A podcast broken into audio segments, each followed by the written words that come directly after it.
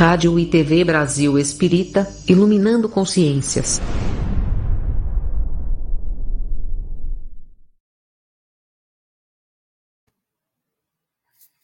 Boa noite, queridos companheiros da Rádio Brasil Espírita, de Maceió, Lagoas, tantos outros companheiros aqui presentes, que possamos desfrutar desse compartilhamento de ideias, de filosofias, em que a doutrina espírita nos proporciona, nos faculta.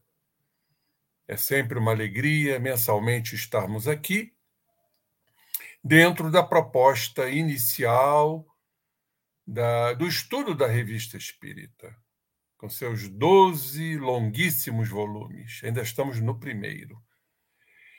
E hoje, mais uma vez, Vamos falar de um outro capítulo, de conversas de além-túmulo, que são verdadeiras pérolas para todos nós avaliarmos como espíritos, quando se revelam no mundo espiritual, eles se mostram com suas alegrias, com as suas tristezas, com suas dores, com seus sofrimentos, com as suas histórias, como a de hoje.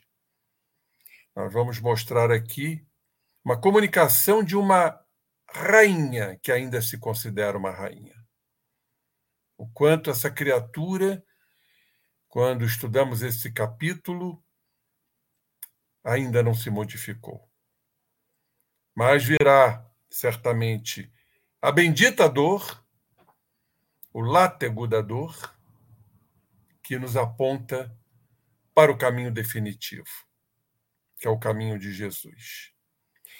Então, queridos companheiros da Rádio Brasil Espírita, de outras localidades, vamos trazer aqui a tela, compartilhar a tela. Vamos colocar aqui. Aqui está. Conversas familiares de além túmulo. E o capítulo de hoje, como vos falei, é a Rainha de Old. Vamos ver o que isso significa, qual a importância dessa comunicação para todos nós. Que orientação essa rainha nos dá a partir do momento que vamos analisar criteriosamente esse espírito para que, quando desencarnarmos, sejamos pelo menos um pouco melhores. Então vejam como estas conversas de além-túmulo, já apresentamos algumas, vamos apresentar outras, como elas são muito importantes e fundamentais para todos nós. A Rainha de Old. Vamos lá. Primeira pergunta dirigida a esse espírito Primeira delas. Que sensação experimentaste deixando a vida terrestre? E a rainha respondeu: Não saberia dizê-lo, experimento ainda perturbação. Isso é algo que temos que refletir, porque sabemos que os espíritos, quanto mais imperfeitos sejam, mais vão se perturbar. E quanto menos imperfeitos sejam, ou mais perfeitos, menos também vão se perturbar. Por que isto? André Luiz nos traz a miúde esta questão da perturbação. Porque a perturbação não é só a mudança dimensional, quando mudamos de dimensão, realmente fica algo um tanto confuso, gera uma perturbação. Há algo que precisamos aqui decifrar. O que levamos para o mundo espiritual, nós, espíritos imperfeitos?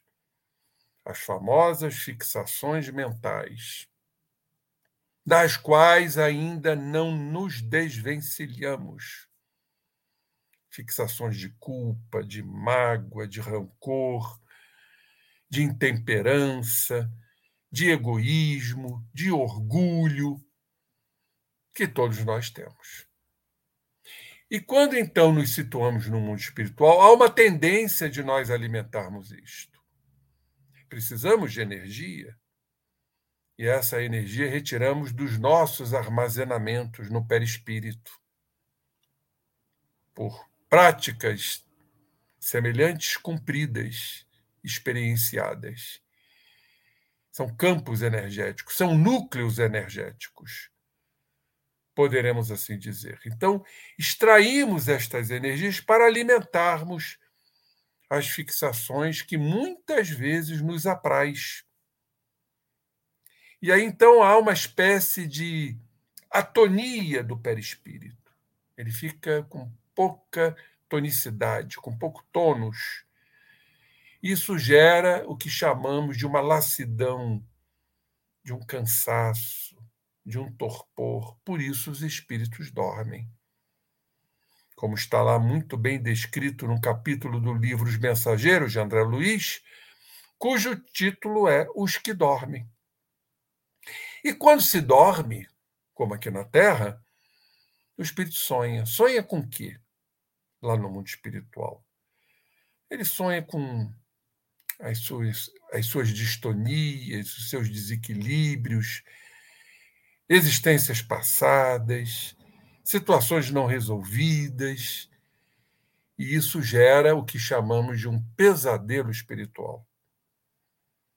Não raro, pesadelos esses incentivados, influenciados e acolitados por espíritos da mesma faixa, os chamados obsessores.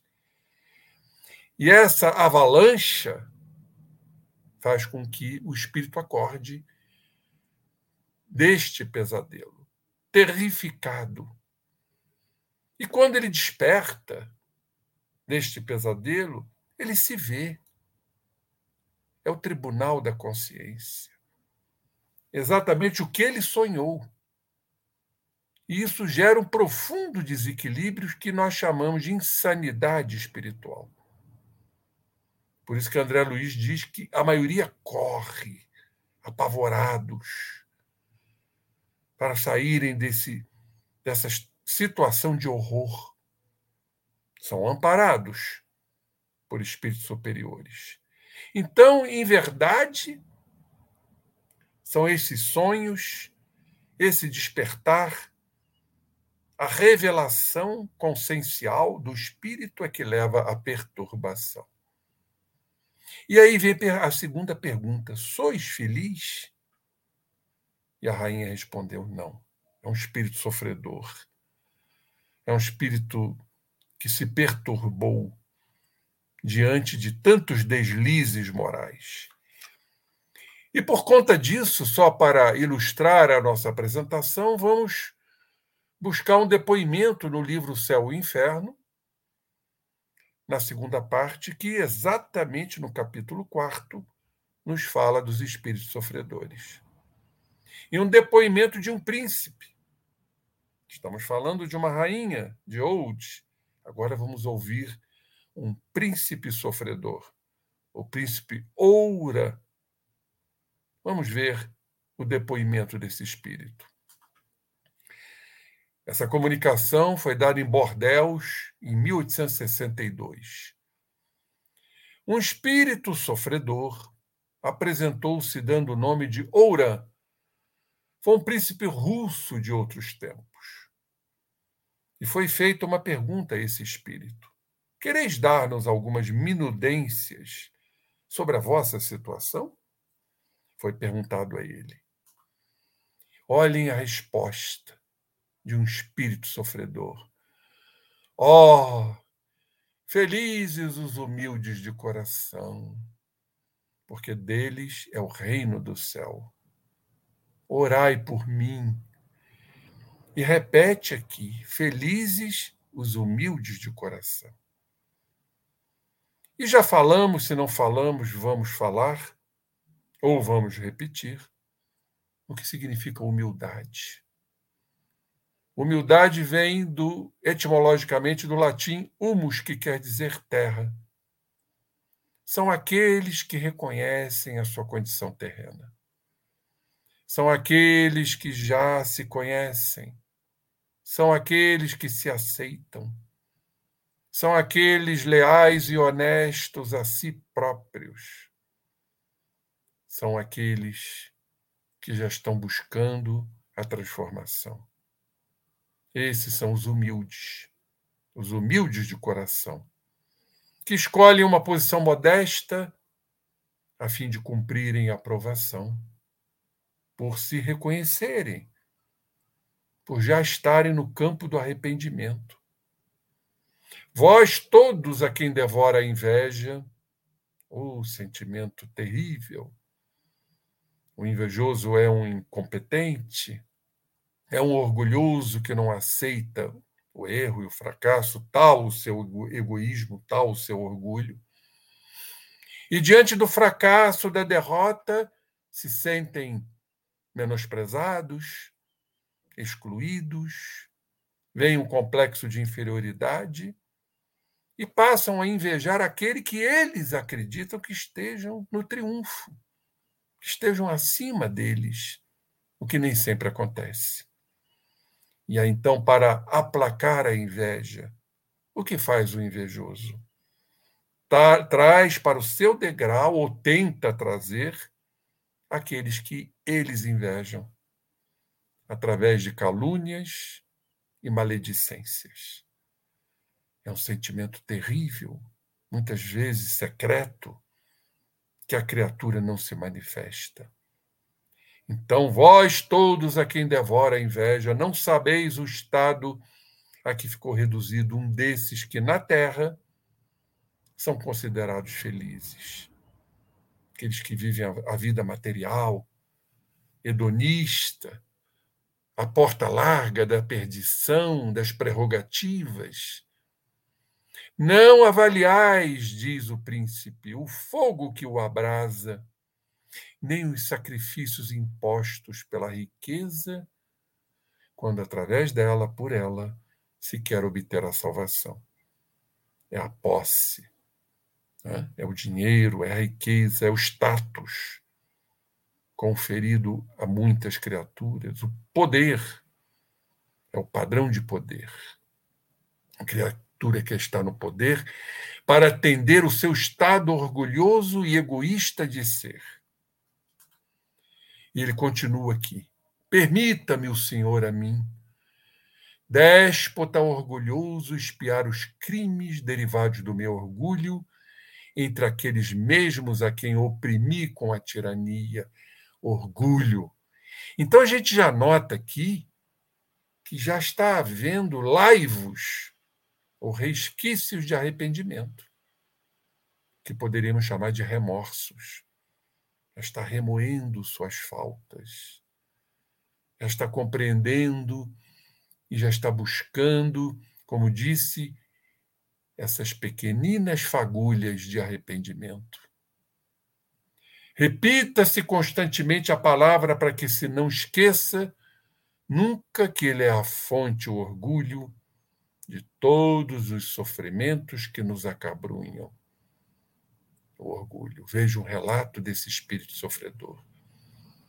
Dominado que foi pelo orgulho, pela prepotência, pela arrogância, pelo padrão de poder, oprimindo os subalternos com a sua profunda tirania. Sim, diz ele, já reconhecendo, isso é o remorso. Eu abusei do poderio e favores de que dispunha. Fui duro e cruel para com os inferiores, os quais tiveram de curvar-se a todos os meus caprichos satisfazer a todas as minhas depravações.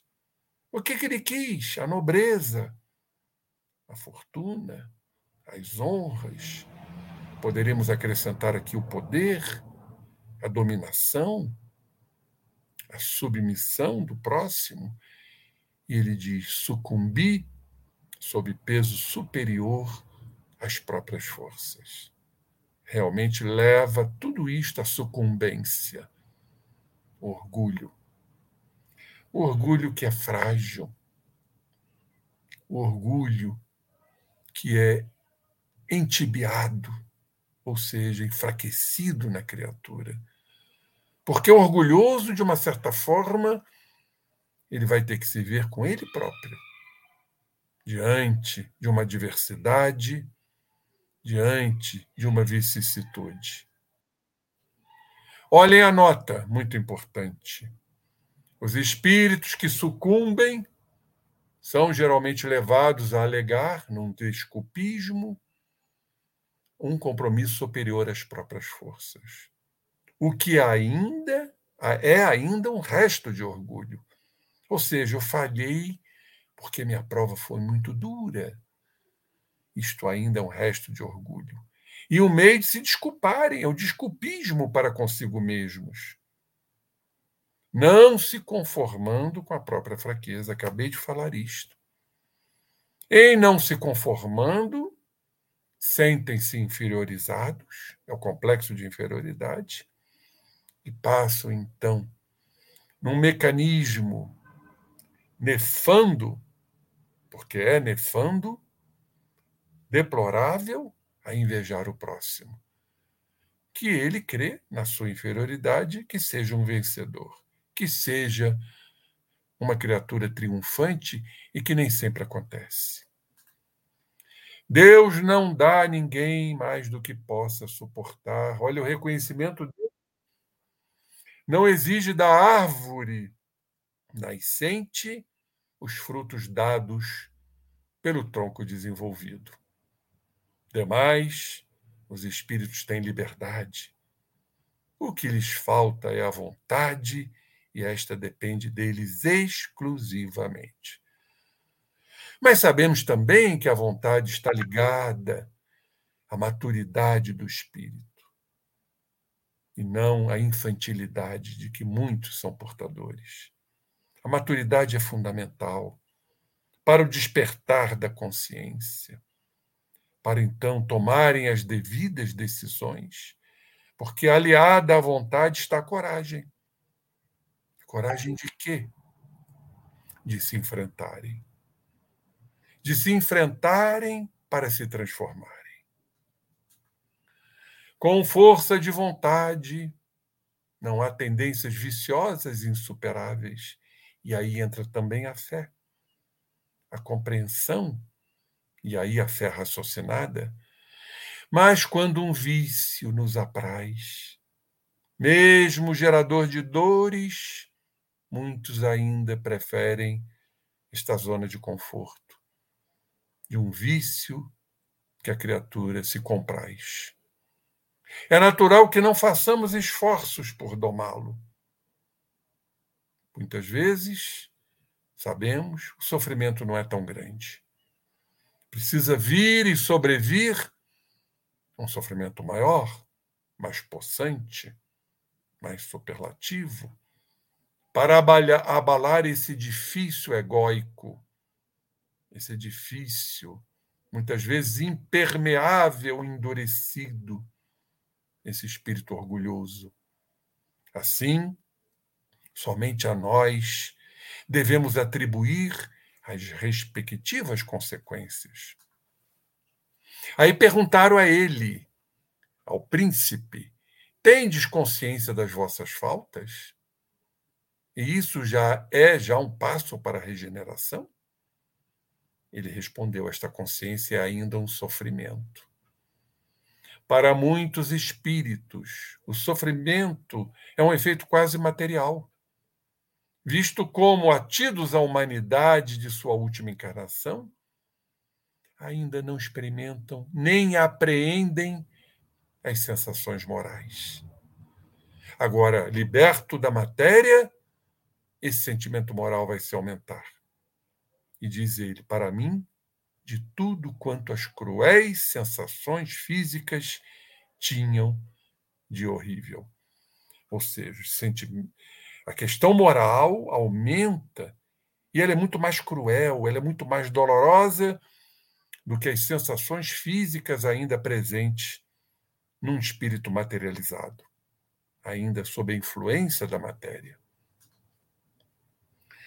Lobrigais um termo aos vossos padecimentos? E ele respondeu: Sei que não serão eternos, mas não lhes entrevejo o fim, porque lobrigar é entrever um termo aos padecimentos. Então ele diz: Não lhes entrevejo o fim, sendo-me antes preciso recomeçar a provação. Então ele sabe que os sofrimentos, os padecimentos não serão eternos. Mas a situação que um espírito sofredor se encontra não entrevê o fim, como se esse fim fosse perdurar. É preciso recomeçar o processo provacional. E espereis fazê-lo em breve? Não sei ainda estado de sofrimento não permite ainda que esse espírito saiba quando isso terminará. Lembrai-vos dos vossos antecedentes? Faço-vos esta pergunta no intuito de me instruir. E ele respondeu, o príncipe: Vossos guias aí estão e sabem do que precisais. Aí ele diz: Eu vivi no tempo de Marco Aurélio Poderoso, então, sucumbiu ao orgulho, causa de todas as quedas. Depois de uma erraticidade de séculos, ficou na erraticidade, que é o período entre a, a encarnação, né? ou, ou seja, uma nova encarnação. Ele está no mundo espiritual aguardando uma nova encarnação, isso chama-se erraticidade. Então, depois de uma erraticidade de séculos, ele escolheu uma existência obscura para vencer o orgulho. E ele diz: Pobre estudante, mendiguei o pão. Mas continuava orgulhoso. O orgulho possuía-me sempre. Vejam que várias encarnações o orgulho estava presente esse orgulho destrutivo, avassalador. O espírito ganhar em ciência, mas não em virtude. Sábio, ambicioso. Eu vendia consciência quem mais dava, servindo a todas as vinganças, a todos os ódios. Ou seja, ele era um cômpare, um comparsa de criaturas que buscavam a vingança através de seus ódios. Tudo por conta da ambição. Tudo, em verdade, comandado pelo orgulho. Sentia-me culpado. Já despontava a culpa. Mas a sede de glórias e riquezas estrangulava a voz da consciência. A expiação ainda foi longa e cruel. Eu quis, enfim, na minha última encarnação, reencetar uma vida de luxo e poderio, mas no intuito de dominar os tropeços, de superar as provações, mas sem atender a conselhos. Olha ainda a presença do orgulho, porque orgulhoso é isto, não atende a conselhos. Era, diz ele, ainda o orgulho levando-me a confiar mais em mim mesmo do que no conselho dos protetores amigos que sempre velam por nós. Olhem a dureza desse espírito, por conta desse estado orgulhoso de ser. Sabeis o resultado desta última tentativa. Hoje, enfim, compreendo e aguardo a misericórdia do Senhor. Então já houve um despertar. Perante um sofrimento atroz, esse irmão então já compreendia e aguardava a misericórdia do Senhor.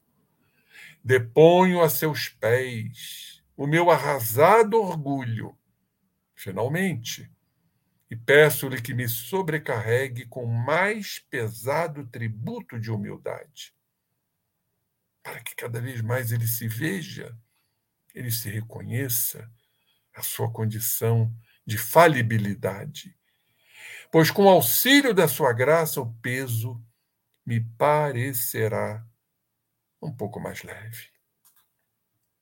Orai comigo e por mim, pedindo oração. Orai também para que esse fogo diabólico não devore os instintos que vos encaminham para Deus, as tendências que todos nós temos. Tendência de espiritualidade, a nossa imanência, a nossa ligação com o Pai. Então ele pede para que esse fogo diabólico não devore esses instintos. Irmãos de sofrimento, oxalá possa o meu exemplo aproveitar-vos e não esqueçais, olha que belíssima lição para todos nós. Não esqueçais nunca que o orgulho é o inimigo da felicidade. O orgulhoso nunca é feliz, porque vive no erro, no desvio moral.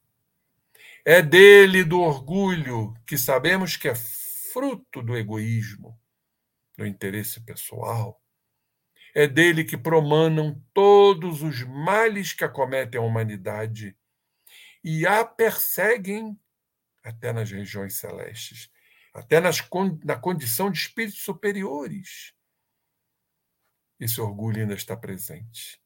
Claro, uma mínima condição, não no espírito puro, que já venceu todas as provas, como Jesus. E o que diz o guia do médium? o guia do médium do príncipe Ourã. Concebestes dúvidas sobre a identidade deste espírito, falando para o médium que estava duvidando da identidade deste espírito, por vos parecer a sua linguagem em desacordo com o estado de sofrimento, acusando inferioridade. Claro, sabemos que o estado de sofrimento que que em verdade acusa a inferioridade desse espírito, era muito grande. Mas é um espírito em despertamento. É um espírito em reconhecimento das suas faltas, já com certo grau de arrependimento, com certo grau de remorso das condutas cometidas. Diz o guia do médium: desvanecei tais dúvidas porque recebestes uma comunicação séria. Por mais sofredor, este espírito tem assaz, culta inteligência para exprimir-se de tal maneira. Agora, o que lhe faltava era apenas a humildade, sem a qual nenhum espírito pode chegar a Deus. Bem-aventurados os mansos. Não esqueçamos disso os, os puros de coração, os mansos e os puros de coração. Essa humildade conquistou-a agora, mediante a dor.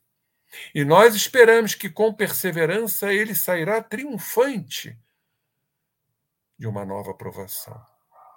É sempre o desejo dos espíritos que velam por nós, que saiamos triunfantes sempre ante as nossas provações.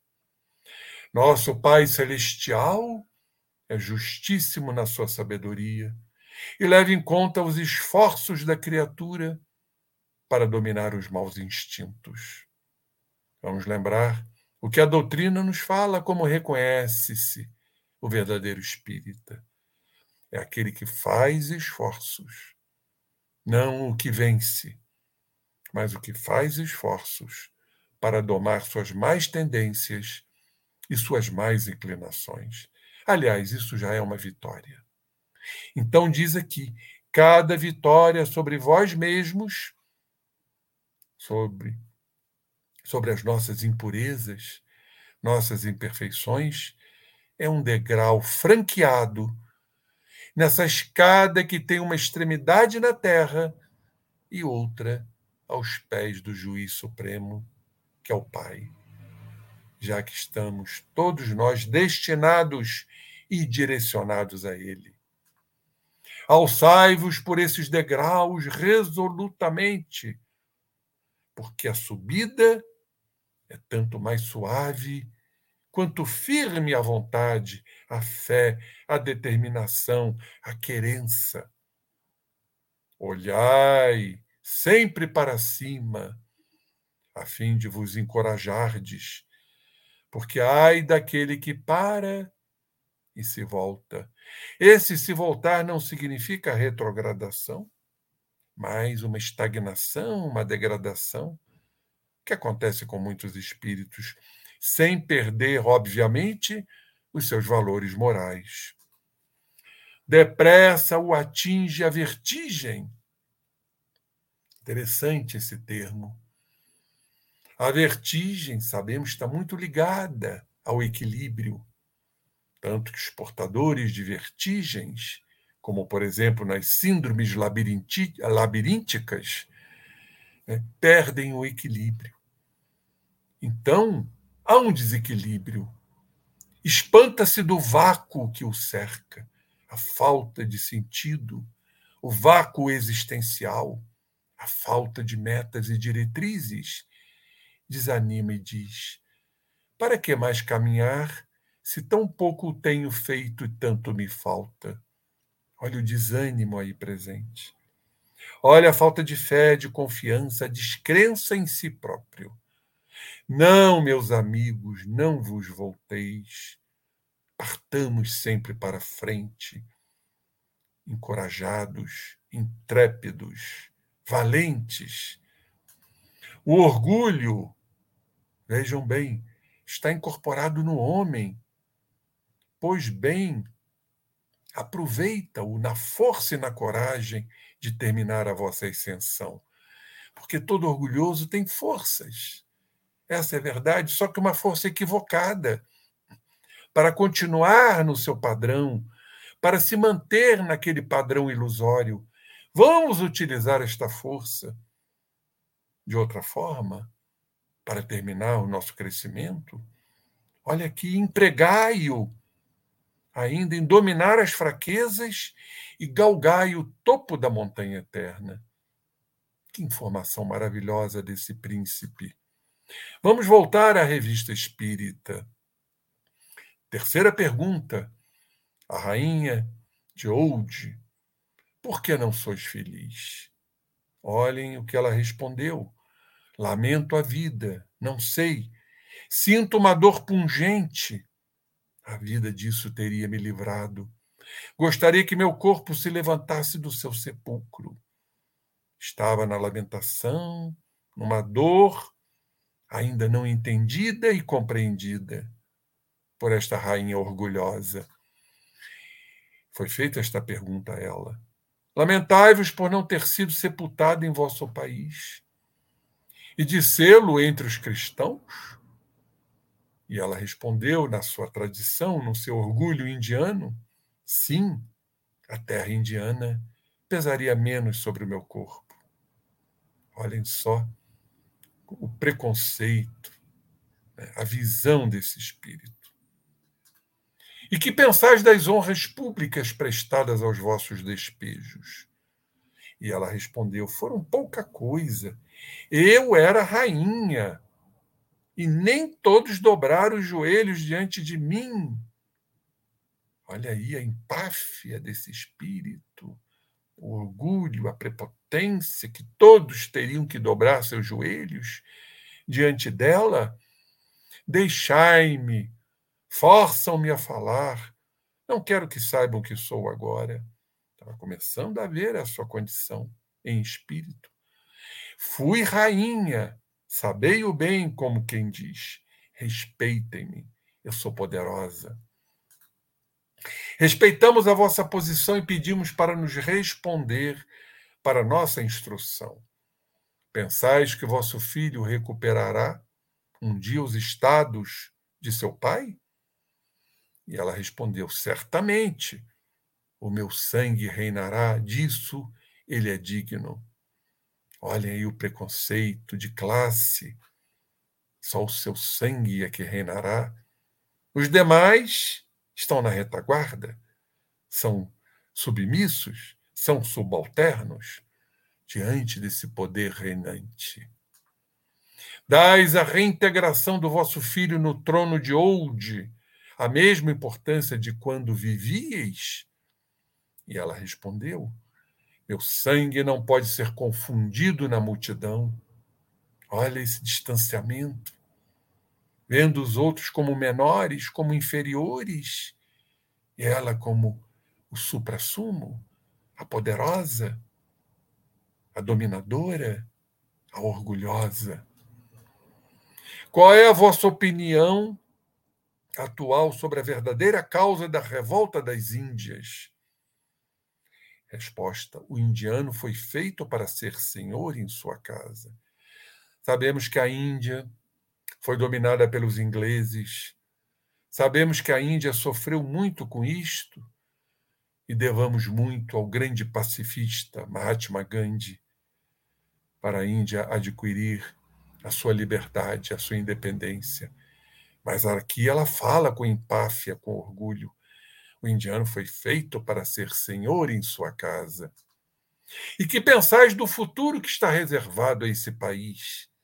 E ela responde: a Índia será grande entre as nações.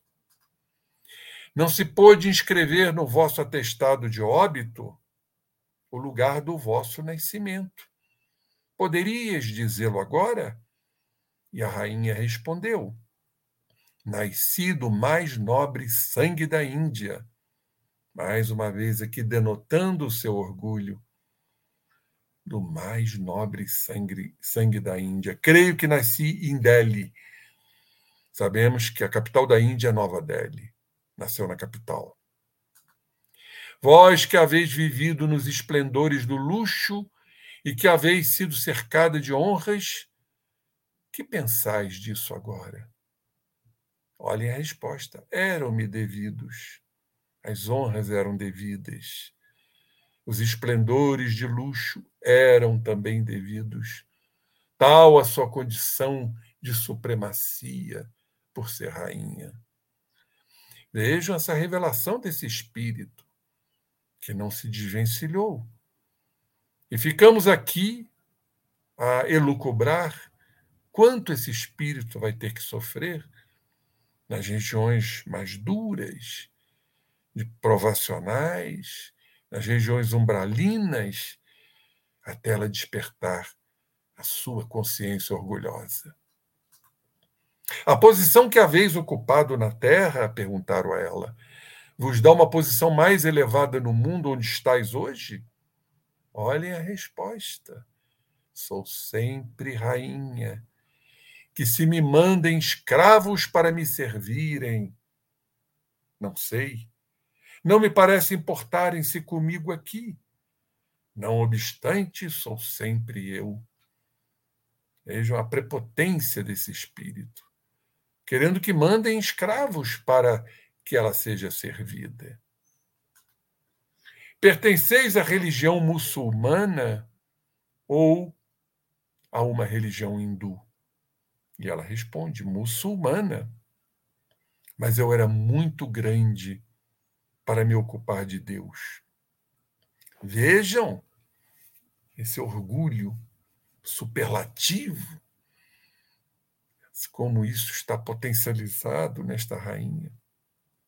Eu era muito grande para ter que me ocupar com, com Deus, como se Deus estivesse sob o seu domínio, sob o seu talante ela era muito grande. Ficamos aqui, claro, estudando, imaginando como esse espírito ainda irá sofrer. Sofrerá grandes abalos para que a humildade brote, que ela se reconheça nas suas faltas, em suas falibilidades, nas suas falácias que diferença fazeis entre a religião que professáveis e a religião cristã quanto à felicidade futura do homem? Olhem a resposta desse espírito. A religião cristã é absurda. Sabem por quê? Olha o que ela diz: que todos são irmãos. Então, na filosofia dela, na cabeça dela, não somos irmãos. Ela está acima, ela é muito grande, até para se ocupar com Deus.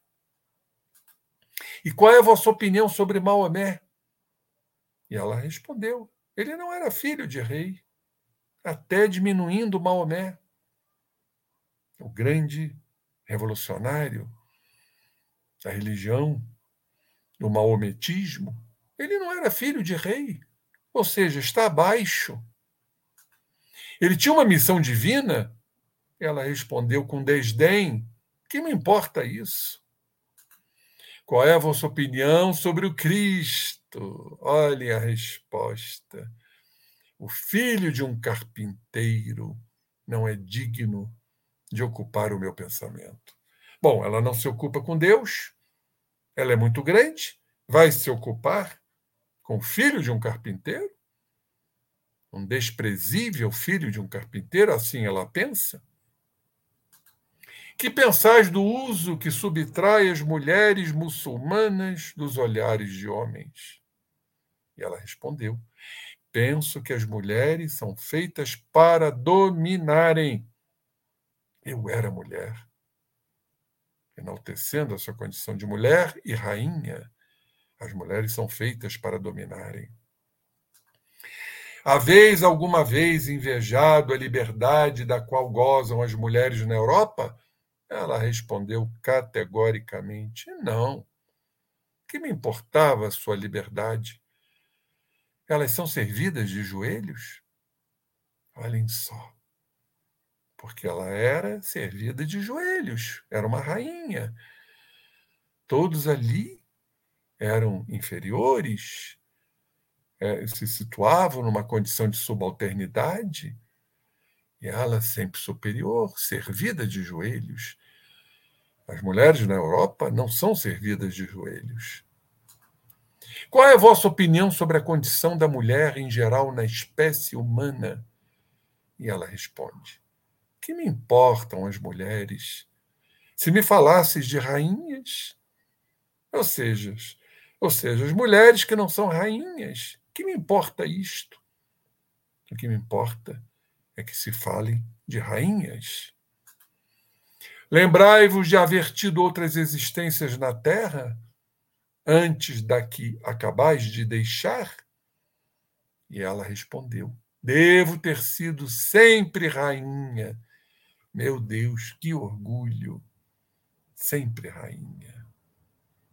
A dominadora, a que está no poder, a que é servida de joelhos, a que não se ocupa com Deus, porque ela é muito grande, a que não se preocupa com o filho de um carpinteiro.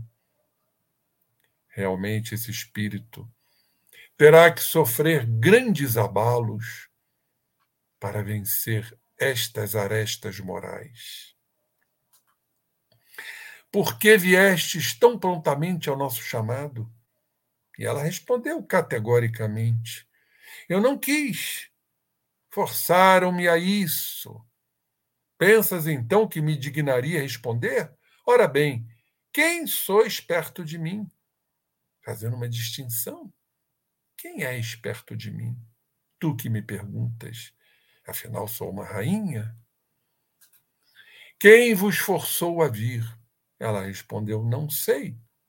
Todavia, aqui não deve haver ninguém maior do que eu mais uma vez, denotando seu profundo orgulho. Em que lugar estáis aqui? Pelo menos disse, junto de Hermance Dufour, a médium de Kardec. A médium que está recebendo esta comunicação. Ela está ali ao lado de Hermance. Sob qual forma aqui estáis? E ela respondeu mais uma vez: Sou sempre rainha, Pensais, pois, que deixei de o ser? Ora, sois pouco respeitosos. Sabei que se fala de outro modo às rainhas.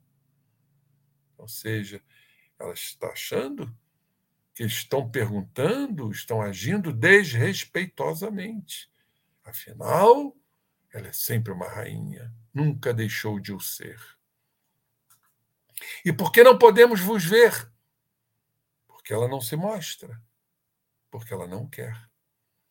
Certamente está numa condição perispirítica, lamentável, uma condição pouco digna, para uma rainha. Por isso ela disse: Eu não quero. Se pudéssemos ver, ver-vos-íamos com vossas vestimentas, vossos adereços, vossas joias?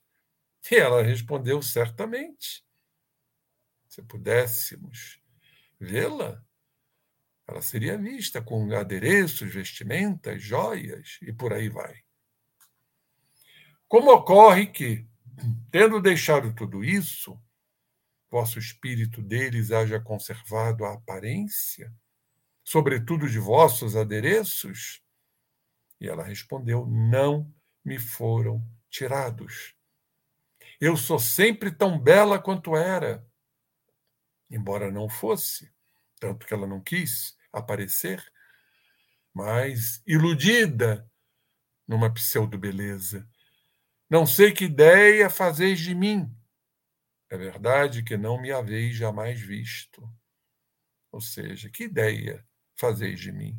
Provavelmente eu nunca fui vista, diz ela, na sua beleza, na sua imponência, no seu orgulho demonstrado exatamente nas suas vestimentas de poder? Que impressão experimentais encontrando-vos em nosso meio?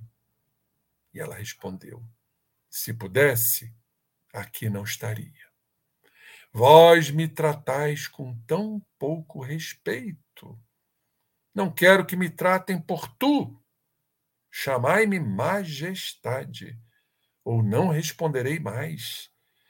Vejo que, mesmo numa condição lamentável, deplorável, ela diz que não vai responder mais se não for chamada de majestade, respeitosamente, e não ser tratada como tu, como uma criatura normal, comum. Vossa Majestade, então, foi feita esta pergunta utilizando-se né, dessa forma de tratamento, majestade? Vossa Majestade compreendia a língua francesa?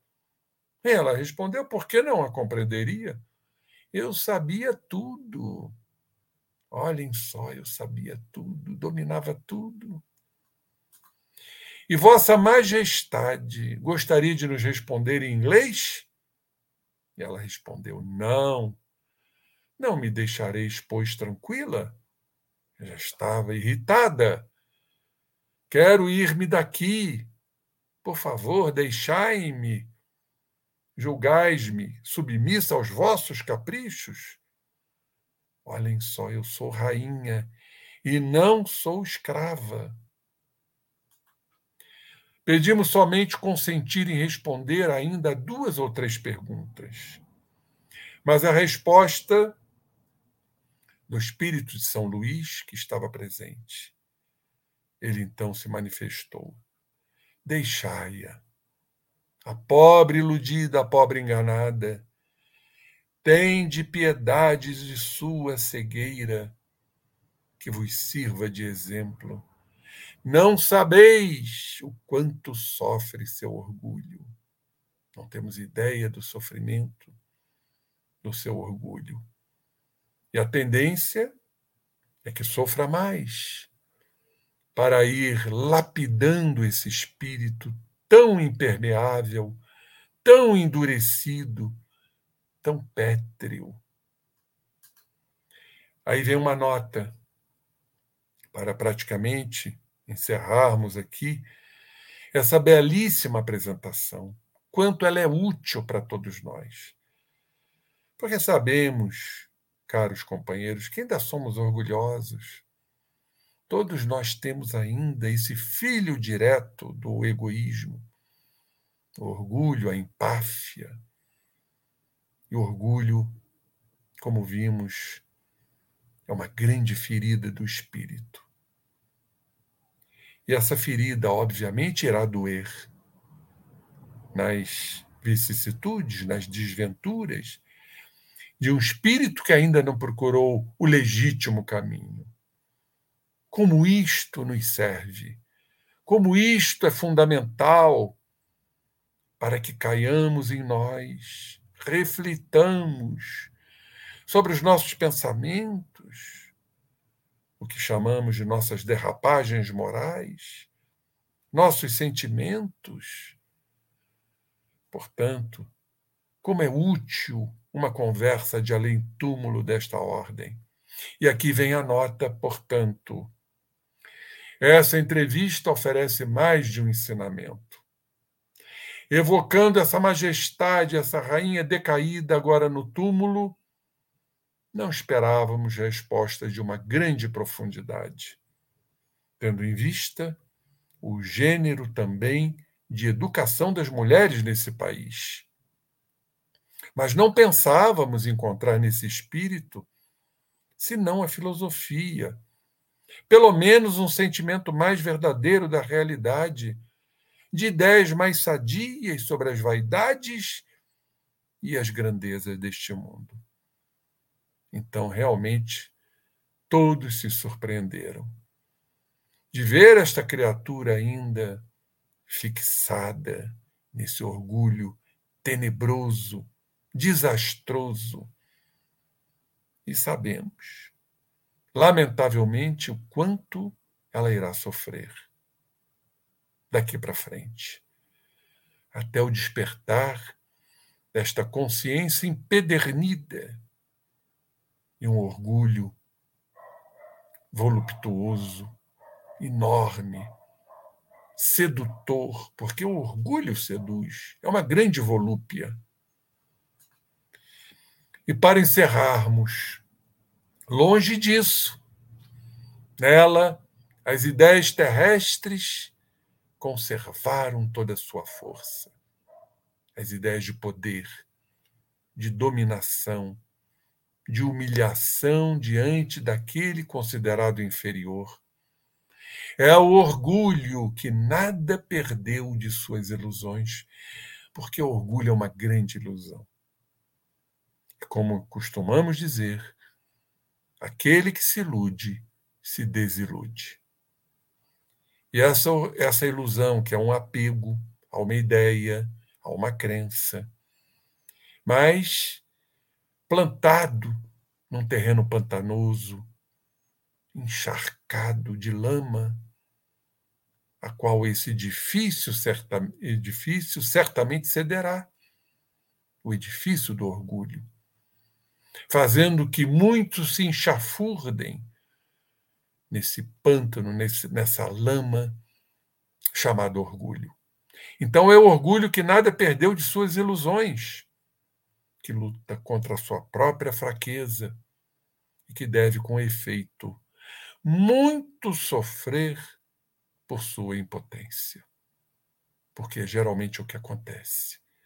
Diante do erro, diante da insuficiência, vai vir naturalmente uma autocobrança, levando essas criaturas a um estado de incapacidade, de impotência, de menos-valia, de baixa autoestima, de autopunição, de culpa, de uma culpa avassaladora.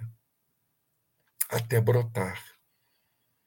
Até brotar inequivocamente a chama do arrependimento, o remorso, remoer aquele sentimento doloroso, para então fazer eclodir o despertar do arrependimento. Lembrando o que o Cristo nos falou. Arrependei-vos, porque é chegado a vós o reino dos céus. Ou seja, para adentrarmos o reino dos céus, é necessário o arrependimento. E esse espírito, essa rainha de Oude, certamente entrará no terreno do arrependimento. É uma questão de tempo. Companheiros, vamos agradecer mais uma vez esta oportunidade Vamos agradecer a Jesus o que essa doutrina nos traz de lições e morredoras, para que possamos absorvê-las, colocá-las em prática, fazermos o nosso trabalho de transformação e a Ti, Jesus, prosternados aos Teus pés, agradecemos esta oportunidade de estarmos aqui dialogando compartilhando e estudando esta doutrina redentora e consoladora. Só temos a dizer: obrigado, Jesus. Obrigado por esta ímpar oportunidade. Pedimos então a permissão, diante desta gratidão eterna, a permissão para encerrarmos o nosso estudo desta noite. Se conosco, Mestre amado, hoje, agora e sempre, graças a Deus.